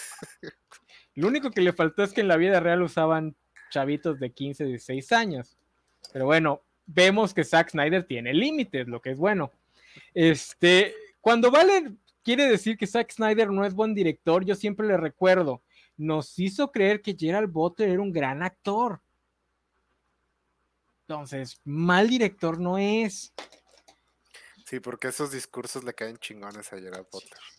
Ah, No, es ¿no? Que Y elevó lo ¿eh? suficiente su estrella que todavía no acaba de caer por completo. aunque sí es y- forzado por tirarla. Sí, no, y desde entonces va en bajada, no ha hecho otra buena película. Pero no, a mí también me gusta mucho 300 y es tan exagerada que nadie cuestiona el tema de realismo histórico. O sea, todos sabemos que no había güeyes con manos de machetes peleando en Termópilas, o sea, no hay problema. Lo único que sí me causa un poco es que eh, este Leónidas dice, los espartanos peleamos como uno, hombro con hombro, escudo a la altura de no sé qué, y a la primera oportunidad todos empiezan a dar piruetas como ninjas. Güey, güey, mejor no lo digas, no lo menciones, no pelean así, es factualmente equivocado. Sí, de hecho, esa, esa descripción es la descripción de la legión. Sí, y tío, pero no se ve tan emocionante. Ciertamente está más chido ver a los güeyes sabrosos dando piruetas y cortando cabezas y todo. Sí, sí, sí. a mí me encanta. Digo, es de las películas que son este, propaganda occidental. A 300 se la abuela. O sea, juntas a Zack Snyder y a Frank Miller pues te va a dar esto, o sea, te va a dar, te va a dar una historia que le va a provocar una erección al cadáver de Ronald Reagan. sí. Y luego hicieron una, no, creo que es precuela, o sea, y es una basofia. Ah, a mí sí me gusta la, la de Rise of an Empire. es una basura porque trata de limar esas asperezas. Sea, trata de, en algún punto te, les dice, espérense, espartanos, ustedes son una, una monarquía. Eh, nada de, nada de, libertad y la fregada. Pero no, no, no, no, no, esa historia tiene que ser ultraderechista, si no, no. A mí sí me gusta, bueno, que también sale Bagrin. Ah, sale Bagrin, sale Bagrin. Eso le da un chingo de puntos para mí, este, tirando madrazos. Ah, tengo que aceptar, no soy un juez imparcial aquí. Pero nada, a mí sí me gusta. Ah, no, a mí no, a mí, este, si me van a dar basofia este, occidentaloide, háganlo bien. Eh, me encanta cómo muestran que los griegos estaban bien bofos para pelear en el mar. Ah, eso sí está padre. básicamente jugar a los carritos chocones con barcos. Eso sí los peleas navales. Este, lo único que sí voy a comentar es algo que sí permeó en la cultura es esta idea de que los espartanos eran máquinas de matar. Eh, nuevamente, no, lo que pasa es que eran un ejército entrenado. O sea, los espartanos tenían muchísimos esclavos, literalmente tenían esclavizadas otras ciudades chiquitas alrededor de Esparta en lo que es el... Ah, se me olvidó el nombre de la zona en la que vivían.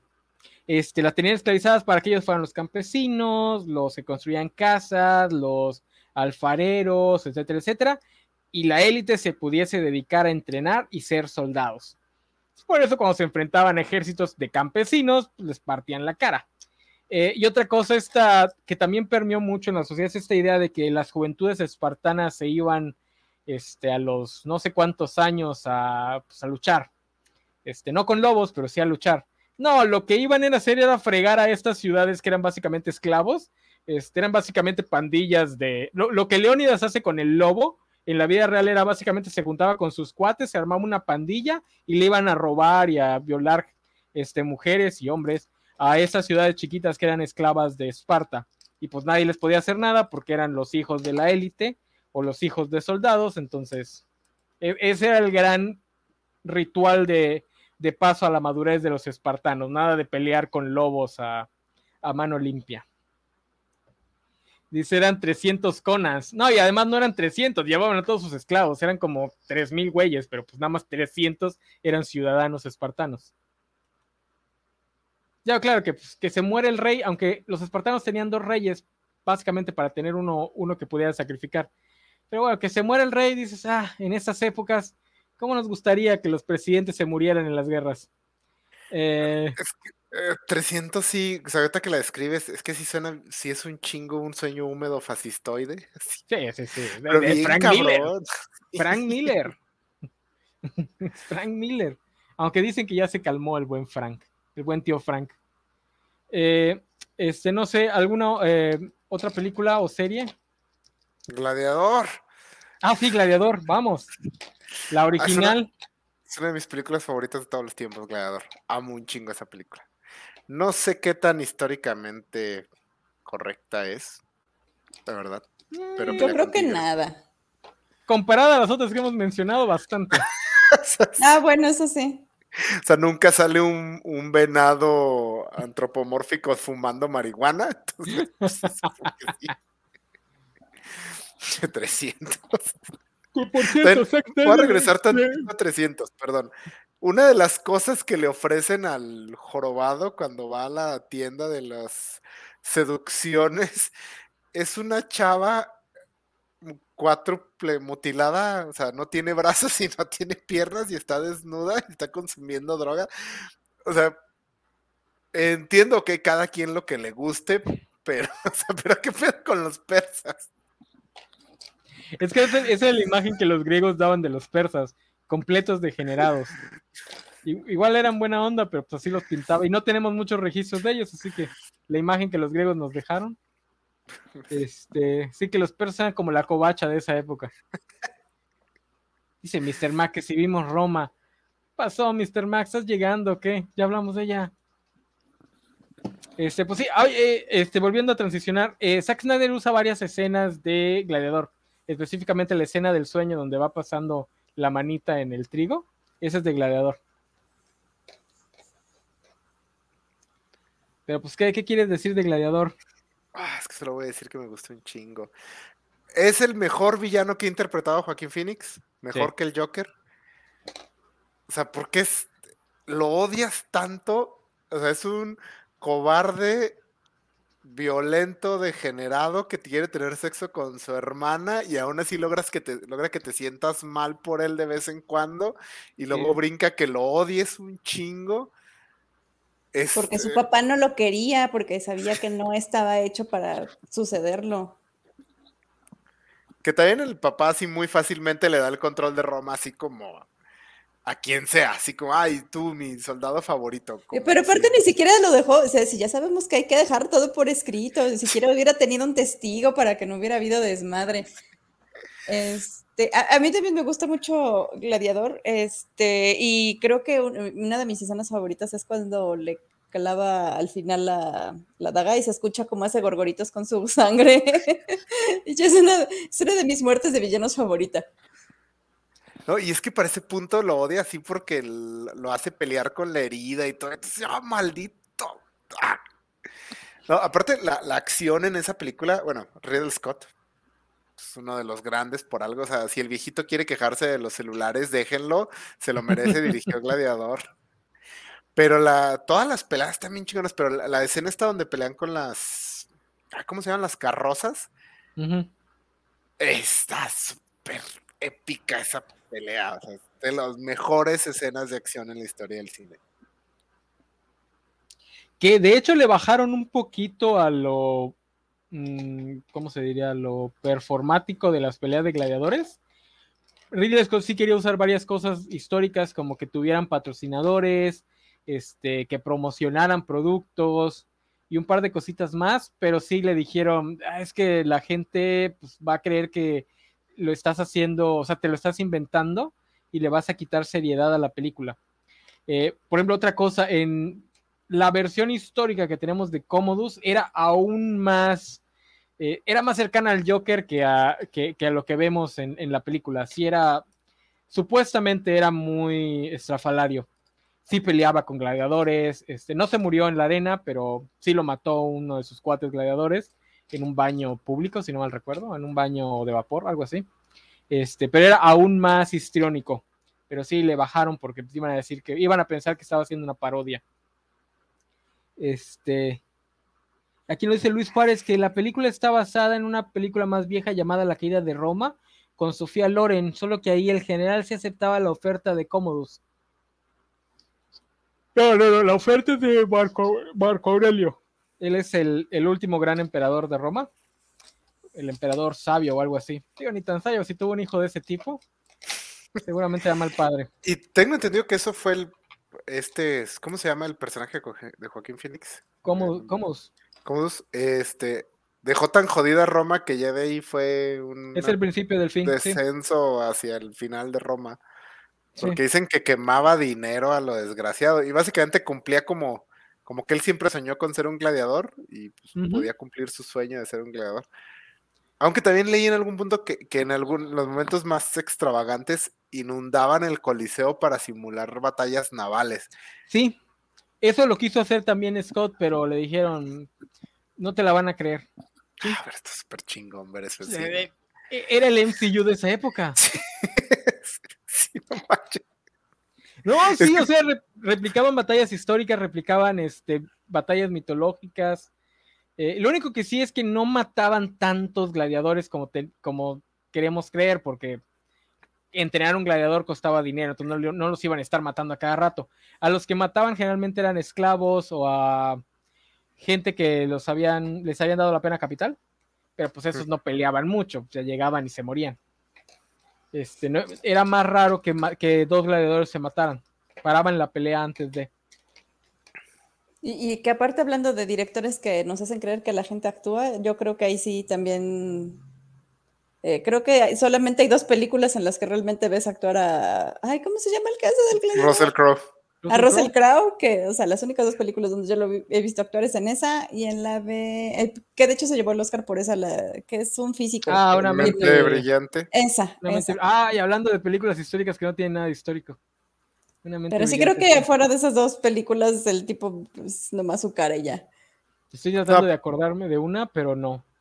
Aparte, dicen que es dificilísimo trabajar con él. O sea, que el vato es así nefasto y broncoso y todo. Pero sí, pues no sé si fue Ridley Scott o fue él, pero por ejemplo, su monólogo este de I am Maximus Decimus Meridius es icónico así. O sea, de hecho, supongo que para 300 le dijeron a Gerard Butler, ok, ve Gladiador y haz lo que hice ese güey. Por favor. Sí, sí, aparte... Ajá, no, que hablando de que también somos TV Notas, ahí, hubo un chisme muy bueno que Meg Ryan estaba casada con el de Juego de Gemelas, cuyo nombre no recuerdo. El papá de Quake. El papá Ajá, con Dennis Quaid, que de hecho yo no sabía que su hijo era el que sale en, en, The Voice. Este, en The Voice, yo no sabía, yo no sabía que era su hijo, yo con mi cara de, ¿cómo tienes dos papás tan guapos y sales, sales así? Pero bueno, este, sí, perdón. ¿Estás diciendo feo al muchachón? Sí, estoy, estoy feo shameando a alguien. Este, y entonces Meg Ryan le puso el cuerno con Russell Crowe y por eso se divorciaron. Eh, entendible, o sea, también el buen Quake, Dennis Quake, no, no le agarra el pedo, o sea, era Russell Crowe en su prime. Estaba bonito, Ah, te era, Russell Crowe en Gladiador, si lo entiendes. En su prime, o sea, sí, lo, y ahorita que es un gordo degenerado, pues no, ya. ahorita no, no, no. A menos que ande, se vista de Zeus. Este. No, y Gladiador, eh, casi revivió la épica histórica. Ah, porque si existe Alejandro, Alejandro, si existe el rey Arturo, Troya, todo fue por Gladiador. Porque durante la época de oro de Hollywood era la épica histórica era así como el género obligado y luego les pasó lo mismo que le está pasando ahorita, que le empezaron a dar unos presupuestos súper absurdos hasta que creo que Cleopatra quebró el banco y desapareció en la épica histórica hasta primero Corazón Valiente y luego después Gladiador, que todavía Gladiador tenía mucho más presupuesto y pues fue un exitazo. Sí. Sí, y creyeron que iba a regresar, pero pues no, no, no, no revive el género de eh, sandalias y espadas. Debería revivir, es divertido. Y además, ahora, bueno, o sea. y además ahora ya, ya que este, ya que está más normalizadas ciertas cosas, ya no, y es que. vamos a decir que todo era innecesariamente degenerado. todo era necesariamente degenerado. No, sobre todo Roma, o sea, Grecia también, pero Roma tiene este de que, bueno, la mitad de sus gobernantes eran locos degenerados. Su, toda su economía dependía de estar invadiendo cosas. Por alguna razón, los gobernadores tenían ejércitos personales. Es perfecto para que cuentes historias ahí, se escriben solas era legal tener sexo con hombres, o sea, con otros hombres, mientras no te casaras con ellos, o sea, era bien visto. Entonces. Sí, eh, en Roma, por ejemplo, lo único que te shameaban era si tú eras el bottom. Porque, por ejemplo, a Julio César le, se burlaban de él porque había un rumor de que él había estado en una relación romántica con un rey, uno de los reyes de Anatolia, lo que hoy es Turquía, pero no porque fuera una relación gay, sino porque decían que él era la parte pasiva y por eso se burlaban de él. No porque, o sea, si hubiese sido al revés, si él hubiese sido la parte activa, este, no había habido ningún problema. Entonces, para los que crean que antes los hombres eran hombres, no, bueno, sí, pero no en ese sentido. este. Que yo, o sea, yo lo que digo es que yo no sé por qué estamos como tan enamorados. Bueno, yo no estoy enamorada, pero mucha gente está como enamorada con esto de que, ah, sí, la cultura occidental es así, era una bola de locos degenerados, güey. O sea, yo no sé. O sea, sí, eran muy buenas para la arquitectura, muy bonito. La democracia ni siquiera fue un gran invento. Entonces, así de ya, dejen de glorificar el mundo occidental, o sea, no, no, no, no, no. Ah, Eso es más que nada porque los gringos se ven, se quieren ver reflejados en Roma.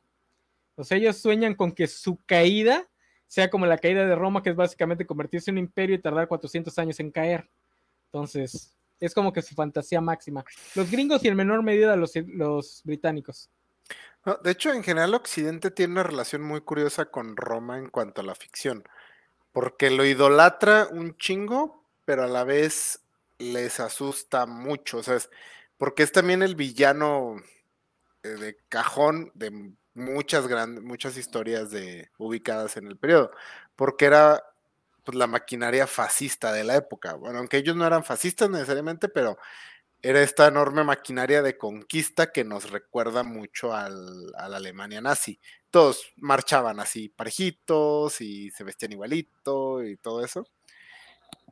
Pero también les excita, les excita un chingo. O sea, es así como que, ah, o sea, todo ese poder y conquistar todo y llevar cultura a un chingo de civilizaciones que ya tienen harta cultura, pero les llevamos la nuestra.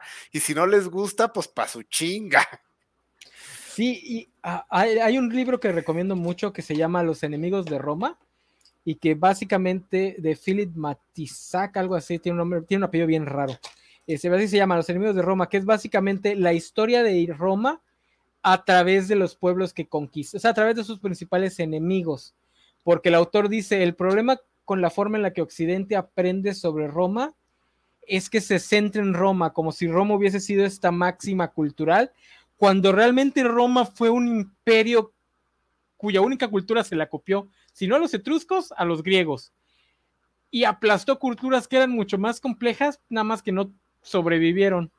Porque, por ejemplo, los celtas, que los destruyeron por completo, tenían una cultura bastante compleja. Nada más que, y ese sí, casi personalmente fue Julio César el que los destruye. Entonces, este libro está muy padre justo por eso, porque además te ayuda a quitarte esta idea de que Roma era el centro del mundo, porque por ejemplo Roma en la época de Augusto todavía era como que una potencia emergente. El mundo mediterráneo todavía era Egipto, no me acuerdo cómo se llamaba el imperio que estaba en lo que hoy es este Medio Oriente, eh, creo que era Seleucida. Eh, ellos eran, ellos eran el mundo civilizado y por eso es que los romanos tenían tantas ansias de conquistarlo, porque querían absorberlo para ya darse las ínfulas de que, ah, ahora nosotros somos el imperio civilizado es Occidente el que tiene esta relación pues bastante poco sana con, con Roma.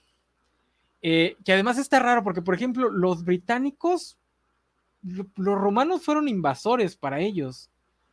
O sea, tampoco es como que tengan una herencia romana y también ellos maman muchísimo Roma. Quería intentar meter a la fuerza la película de Arturo con Clive Owen, pero no, no lo voy a hacer. Porque ahí Arturo es este un soldado romano, es Arturius. Este, pero no, mejor lo dejamos para otro programa, nada más centrado en el rey Arturo. Este, ¿alguna otra película? Nadie va a hablar de Hércules de Disney. Bendición. Este, pues es muy buena. A mí me gusta mucho. A mí me gusta mucho. ¿A ti no te gusta, Isaac? Sí, pero creo que no tanto como ustedes dos. Ah, Shame. Pero es históricamente correcta en que, por lo que menciona el enano, Hércules tenía patrocinadores. así es. Este, No, pero, o sea, incluso mitológicamente es súper incorrecta. Ya de entrada con que era, era quería, Hércules y Zeus era, bueno, pues nomás al- este, se fue y se hizo güey y ay, es que no lo puedo traer porque es un semidios nomás. Qué buen padre, güey. Pero este, por lo menos lo quería. Sí, Zeus como buena figura, como buen hombre de familia es lo más históricamente incorrecto que hay. Sí, un maldito no, sí, sí. degenerado. Pero, pero a mí me gusta mucho esa película, es muy, muy buena. Eh, que también es otro, que, que nos dio otro recalcitrante republicano en la, el güey que le da la voz a Hades. Este, Bu. no me acuerdo ahorita cómo se llama, James Wood.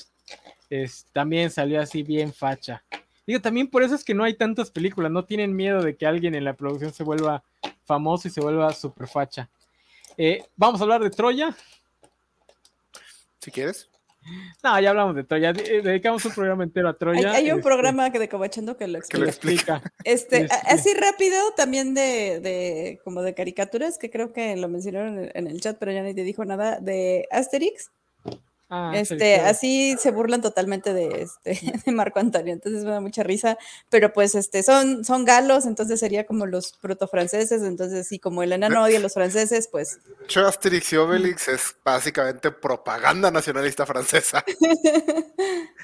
No, pero hay- está hay un- divertido, a mí me gustan Ah, mucho sí, esos no, está muy cómics. chido. Este, hay una película que está en Prime que a mí me gusta mucho que se llama Centurión. Sale este Papacito Fassbender, ¿cómo se llama? Ah, Y, y la verdad, sí- así me sé su nombre porque así le dice mi esposa, entonces no me sé cómo se llama, solo le digo. ah, ya es. en ajá. esta casa le decimos Papacito Fassbender. Eh, Michael. Michael Fassbender, él.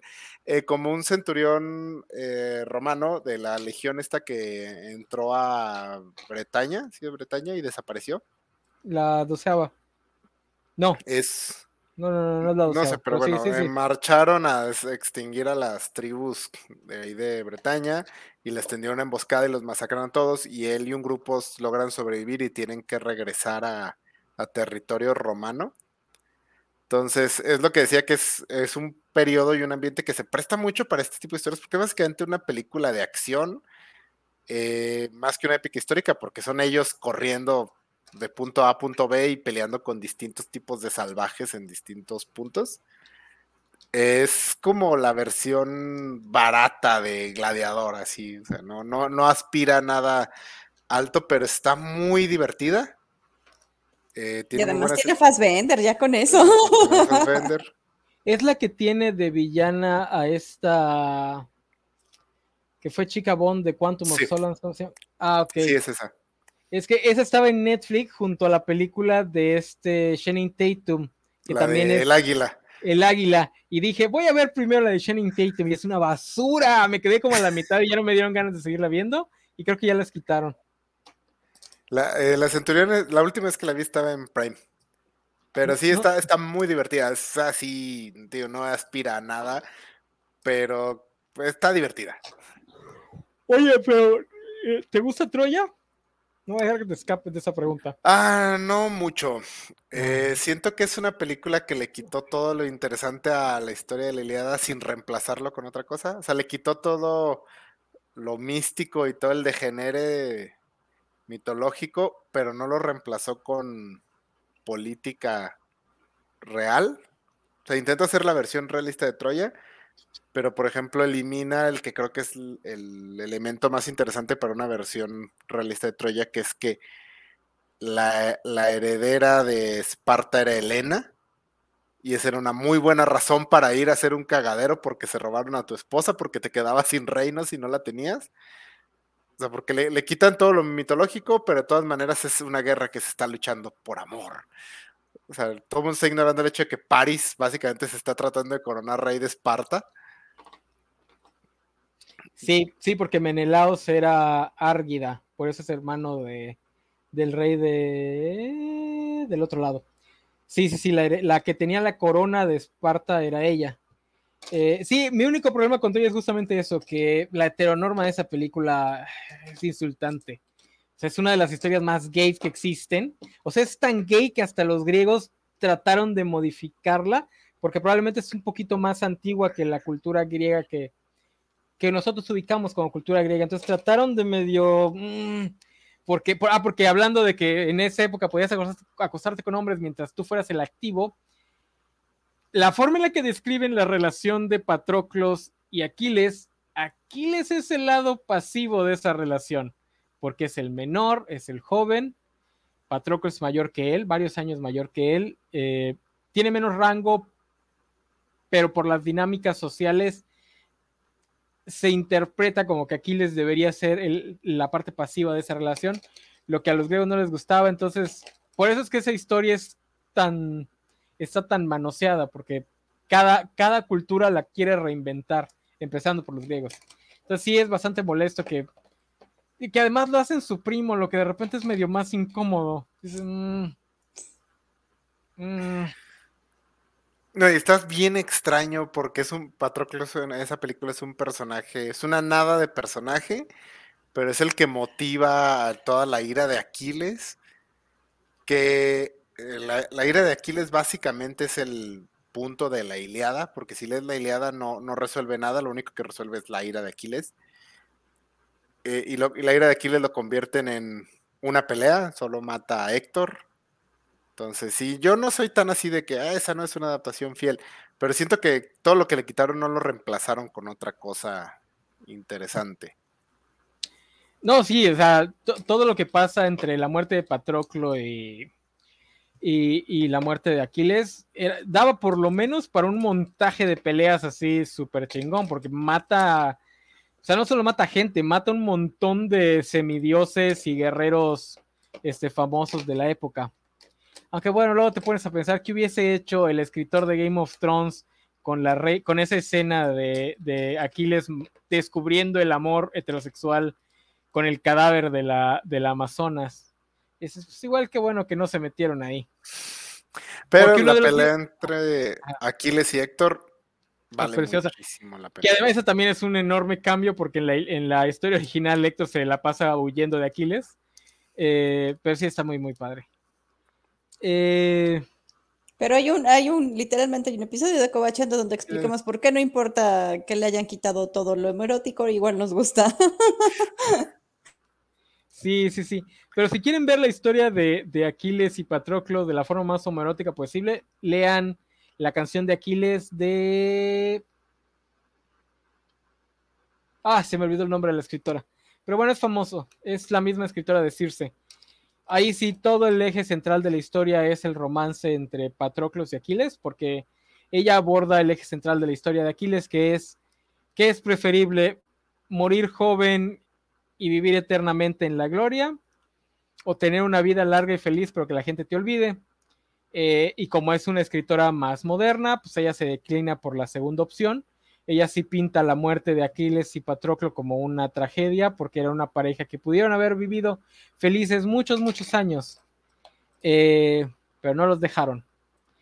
Ahora, si quieren leer una de las historias más locas irreales, fantásticas y al mismo tiempo históricamente correctas que van a leer en su vida sobre la historia de Aquiles, les recomiendo leer la canción de, perdón, la historia que es este, La ira de la diosa, creo que se llama, no me acuerdo, no me acuerdo bien del título. Es una historia que trata, que recuenta la historia de, de la, de Aquiles más básicamente, pero ahí Aquiles es una mujer trans. Eh, la mitología griega la describe más como la mitología indoeuropea y además es históricamente correcta en el sentido de que no se enfrentan a Troya, sino se enfrentan a Wilusa, que es la ciudad que probablemente es la ciudad que invadieron los, este, pues los griegos que, es, que era la líder de una conf confederación de ciudades eh, hititas. Entonces está, está bien, bien loca porque al final, la pelea final es básicamente una pelea tipo Dragon Ball. Ya este, Aquiles despertó todos sus superpoderes y se enfrenta a Zeus, este, Hefesto y Ares, que son como los dioses principales, pero no, son, no se llaman Zeus, Hefesto y Ares, tienen otros nombres más basados en lo que probablemente son las versiones originales indoeuropeas. Eh, es un es básicamente un mono este, herrero que tiene tres esferas flotando a su alrededor. Está bien, bien loca esa historia, eh, pero te habla mucho de cómo era el mundo. O sea, la parte que no es mitológica, te la describe mucho como probablemente fue esa época de la historia. Todavía no eran griegos, eran micénicos o minoicos. Tenían mucho contacto con los egipcios, que eran básicamente la civilización del momento y estaban en pleito con los hititas, que eran la otra civilización que estaba más o menos a la par de ellos. Entonces, sí era un mundo como que muy interconectado, por lo menos en esa zona. Eh, entonces está muy padre. Y si les gustan las peleas de Dragon Ball, si alguna vez han dicho, mmm, me gustaría ver a Aquiles peleando como si fuera Goku, esa es la historia para ustedes. Este, entonces, ¿algo más o ya aquí cerramos? ¿Ya? ¿Ahí la dejamos? Ok. Entonces, puntos o recomendaciones finales, alguno de los dos. No. No, ya, ahí la dejamos, ok. Yo sí digo que vean, vean Roma. Está chida. Este, vean Alejandro de Oliver Stone. Vean Gladiador, aunque estadísticamente ya todos vieron Gladiador, pero. Pero véanlo otra vez. Sí, es Nunca pues, está de más. película. ¿De qué vamos a hablar la semana que viene? Nunca lo sabemos. Caja misteriosa. Pues esperemos que surja algún mame. O que el buen Valentín nos dé ideas. Este, gracias por haber estado aquí, los que nos estuvieron acompañando. Eh, eh, fue bastantita gente. Eh, hoy no se apareció para nada el Vale, ¿verdad? No, aquí nos dice que en el mito Yolaos era el bottom de Hércules. Sí, claro. Hércules creo que solo tiene una leyenda en donde probablemente él era el bottom y es, es con una mujer, entonces ahí no hay tanto pedo. Bueno, quién sabe, porque los griegos eran bien misógenos, igual lo veían peor. Eh, pero bueno, pues, er- era Hércules, no lo van a poner de bottom con, un hombre, aunque sí tuvo muchas parejas varones. Dice Alejandro Guerra, espera, espera, enano, me estás, me estás diciendo que Aquiles hace un Kame Kameha, solo debías recomendar, no, con- no convencerme. Eh, Kame Kameha, eh, específicamente no, pero sí termina peleando en la luna y madreándose a Zeus en la luna, entonces, tipo One Punch Man. Este, uh, Ya que nos pusimos locos, ah, ahorita están trabajando en una secuela de Gladiador. Al parecer sí va a haber secuela de Gladiador. Eh, lo más interesante de todo esto es que eh, descubrí que en algún momento estuvo en consideración seria, es decir, se estuvo gastando dinero en una secuela de Gladiador cuya premisa era que los dioses del Olimpo resucitaban a Maximus para regresarlo a Roma porque Roma estaba haciendo puras pendejadas y necesitaba quien los pusiera en orden. No sé si es una gran tragedia que esa película no se haya hecho. pues probablemente esa sea la que están haciendo, ¿no? No, no, no, la que están haciendo es este acerca del reinado del del chavito que, que se queda al Ah, final de- Pero te digo, no Sí. sé, ¿es acaso una tragedia? ¿Es acaso nos perdimos de algo mejor? O sea, puede que hagan una buena épica histórica de esta película, pero ¿vale lo que perdimos? Oye, si es que dice que vale que sí estuvo, pero no lo pelamos. No estuviste, vale, ya chequé el, el- el chat, no estabas. Este, oye, hablando del vale, el viernes a las 9 de la noche vamos a hablar de Planetary. Reiniciamos el grupo de lectura. Este, vengan porque Sofía tiene opiniones sobre ese primer arco de 12 números de Planetary. Dice que no le gustó. Aunque a mí nadie me invitó, pero este, pero sí, tengo opiniones fuertes sobre Planetary. Este, a mí me gusta mucho, pero en esa relectura encontré unos errorcitos que nunca le había visto. Entonces ahí, de ahí hablaremos. Ah, hablaremos de eso el viernes a las 9, a menos que ocurra algo. Dice, sí, dice Isaías, sí, Planetario, tengo mis notas, pero no creo llegar. Ah, pues lo ves en YouTube, muy bueno, ahí los ponemos. Digo, estamos diciendo que vamos a cubrir los primeros 12 números, realmente no sabemos. Ahí, cuando lleguemos al sexto número, decidimos si nos aventamos los 12 o, lo cortamos ahí y hacemos este, programas un poquito más cortos, dependiendo de cuánto tiempo nos tome llegar a los primeros 6. Que en teoría no hay mucho de qué hablar, pero pues somos cobachos. Entonces, gracias por estar aquí. Nos vemos la próxima semana. Ahí, esténse atentos a ver qué tema hablamos. Bye bye.